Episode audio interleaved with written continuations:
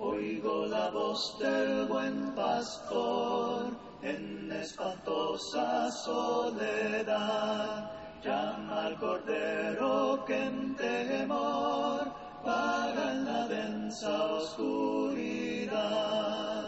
Llama aún con bondad, quiere darte libertad. Queridos hermanos y amigos, que derrame muchas y grandes bendiciones sobre su vida en este hermoso día. Damos gracias a Dios por la oportunidad que nos da de meditar en su palabra. Gracias a cada uno de ustedes también por tomar de su tiempo y así escuchar el mensaje de nuestro Dios. Reciba un saludo de la Iglesia de Cristo en Siquirres. Es una verdadera bendición el poder contar con este medio y así compartir la palabra de nuestro Dios con cada uno de ustedes, sabiendo la necesidad que tenemos de conocer la voluntad de Dios y ponerla en práctica en nuestra vida, ya que seremos juzgados un día por nuestro Dios de acuerdo a lo que Él ha establecido a través de su palabra. Estamos compartiendo con usted el plan de Dios para rescatarnos de la condenación eterna, algo sumamente importante en la vida del ser humano, en donde llegamos a reconocer nuestra relación delante de Dios y que a causa del pecado nos hemos alejado o estamos alejados de Dios y que necesitamos aquel arrepentimiento para regresar a nuestro Dios, cambiar de rumbo haciendo la voluntad de nuestro Dios para de esta forma prepararnos para el gran día del juicio final. Marcos capítulo 16 versículo 15 y 16 nos dice, Id por todo el mundo y predicad el Evangelio a toda criatura. El que creyere y fuere bautizado será salvo, mas el que no creyere será condenado. Jesús da sus instrucciones. Marcos 16, cuando Jesús encargó a sus discípulos la gran comisión, Él les dijo de una manera muy clara, por tanto, id y haced discípulos a todas las naciones. Cuando encontramos nosotros este paralelo de Mateo, capítulo 28, versículo 19 al 20, Él instruye a sus discípulos para que fueran a todas las naciones bautizándolos en el nombre del Padre y del Hijo y del Espíritu Santo. De esta manera mandó a ser discípulos, enseñándoles que guarden todas las cosas que os he mandado, y aquí yo estoy con vosotros todos los días hasta el fin del mundo.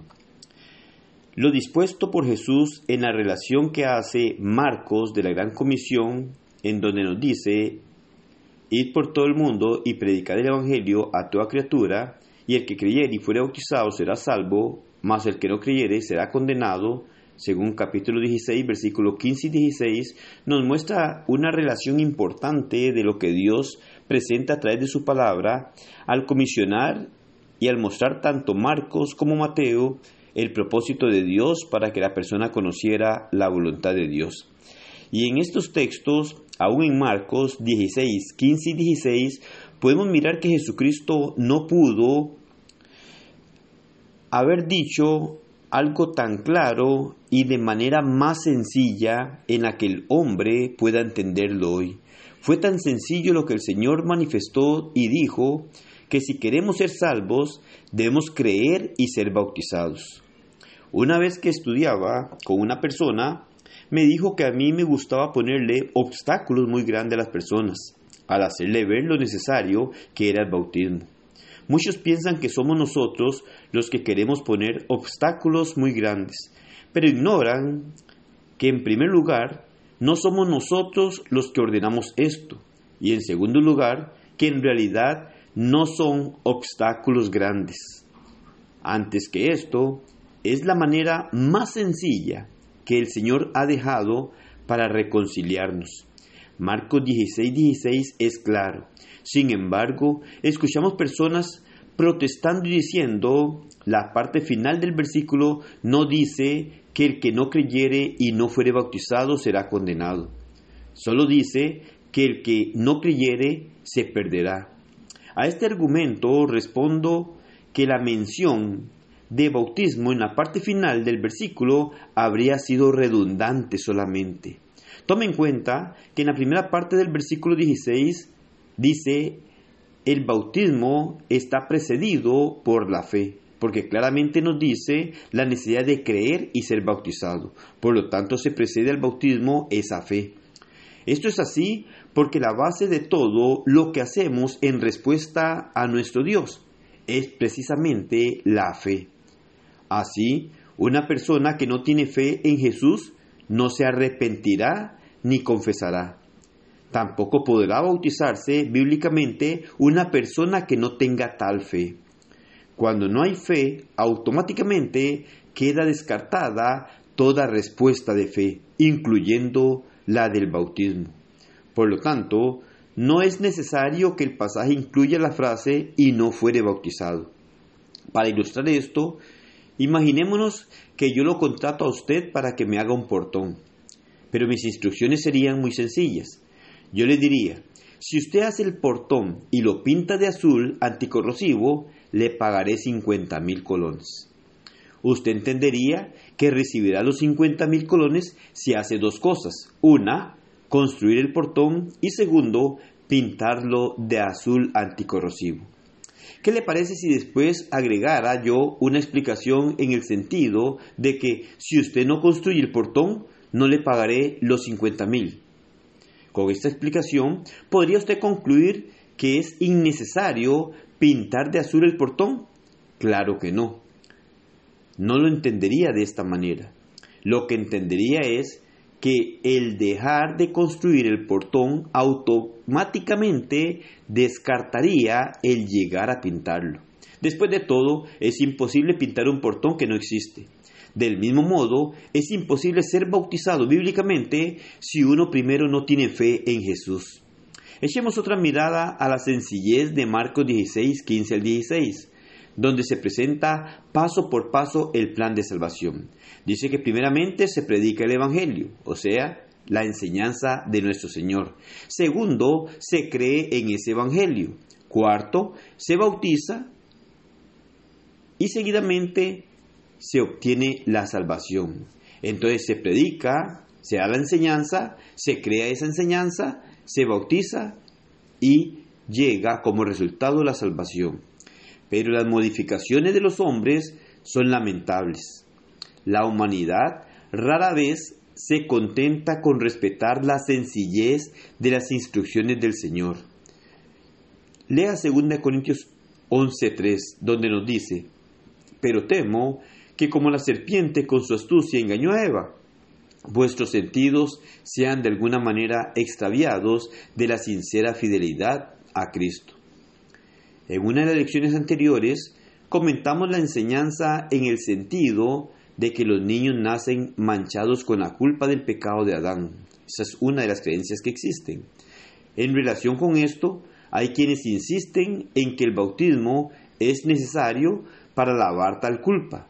Según esta doctrina, si un niño muere sin ser bautizado, no puede ir al cielo.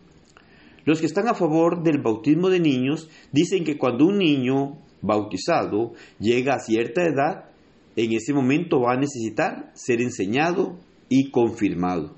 En conclusión, los que así enseñan han modificado el orden señalado por el Señor para dejarlo de esta manera.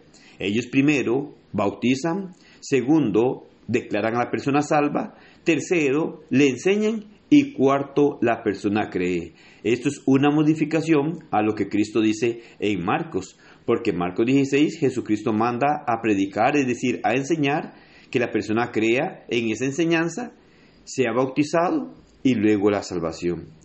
Es obvio que este orden que establecen algunos, del bautismo primero, la salvación segundo, la enseñanza tercero y la, la creencia como cuarto, es un orden que no es el mismo que señaló nuestro Señor Jesucristo.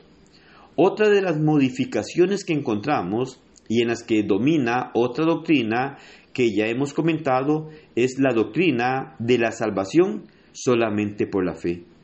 Los que sostienen este punto de vista enseñan que uno es salvo en el momento que comienza a creer en Jesús. Enseñan que es bueno bautizarse, pero que en realidad no es esencial. Así han propuesto un orden diferente. Ellos hablan de una enseñanza, de creer en esa enseñanza, de obtener al creer en esa enseñanza la salvación y por último el bautismo como un requisito sin mucha importancia. Sería esta entonces otra modificación de los hombres que llega a alterar el orden señalado por nuestro Señor en Marcos capítulo 16, versículo 15 al 16. En este texto se nos muestra muy claro, y estas instrucciones fueron seguidas por los discípulos, contrastando a los que hacen estas modificaciones hoy en día. Y de esta manera también seguiremos nosotros analizando en la siguiente lección, si Dios nos permite, lo que los discípulos hicieron.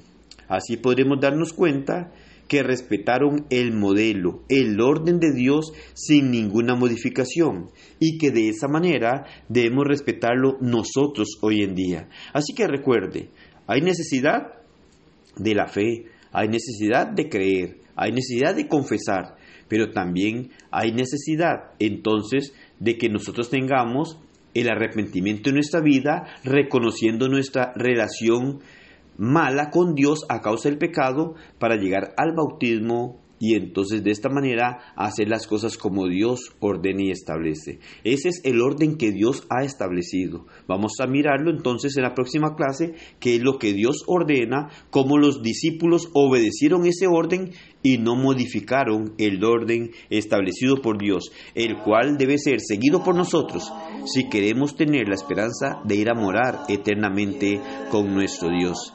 Agradecemos mucho que usted esté escuchando cada uno de estos mensajes y le seguimos invitando para que escuche los siguientes y usted pese a la luz de las Sagradas Escrituras el orden establecido por Dios en cuanto a la redención o reconciliación del hombre con Dios al que los hombres están poniendo hoy en día. Que pase un excelente día y que el Señor le bendiga.